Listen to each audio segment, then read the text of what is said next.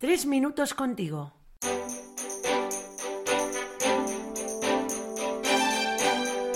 Feliz Pascua de Resurrección.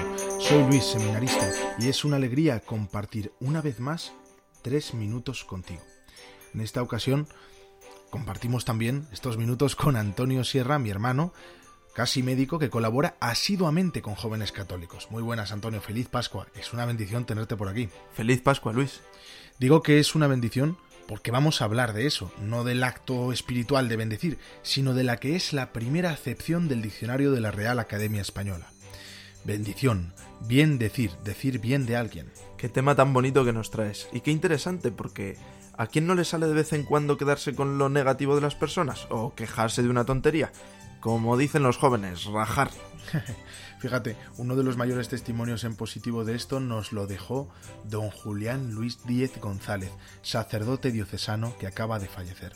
Creo que las cosas a veces que más nos molestan son aquellas que nos cuesta ver o que nos molestan también de nosotros mismos, ¿no? No es fácil darse cuenta de esto, Luis, de que cuando estás quejándote de alguien el filtro negativo lo puedes llevar puesto tú o son cosas que precisamente fallamos nosotros. Porque si el problema es de la otra persona, lo mejor que puedes hacer es hablarlo directamente con ella. Aunque a veces es difícil, claro. Es curioso, muchas veces nos desahogamos de aquellos que más cerca tenemos, a los que más queremos. Eso es cierto, eso es cierto. Pero no puede ser porque son las personas a las que más necesitamos y de las que más esperamos. Vamos, no lo habría pensado nunca. Quizá una de las posibles soluciones consiste en valorar y agradecer la presencia y el cariño de aquellos que tenemos cerca.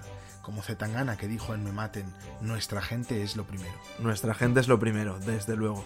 Pero todos fallamos y necesitamos ayuda muchas veces. Que alguien nos lo diga con cariño, con tacto.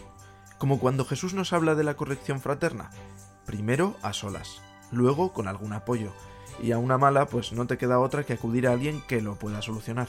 Fíjate, esto me recuerda a aquella historia de un santo español en la que un amigo suyo estaba acostumbrado pues a decir un refrán que es muy español, piensa mal y acertarás. Él le animó a cambiar la perspectiva, una perspectiva más cristiana. Desde entonces siempre dijo, piensa bien, aunque a veces te equivoques. Y bueno, Keisio, el rapero, ¿sabes? En la increíble Tyrannosaurus Rex nos regala esta perlita. Te pierdes lo bueno buscando el error, te pierdes lo mejor. Con eso nos vamos a quedar, Antonio, poniendo el ojo en lo mejor de los demás, para decir bien, en decir y hacer justicia así a cuanto nos queremos.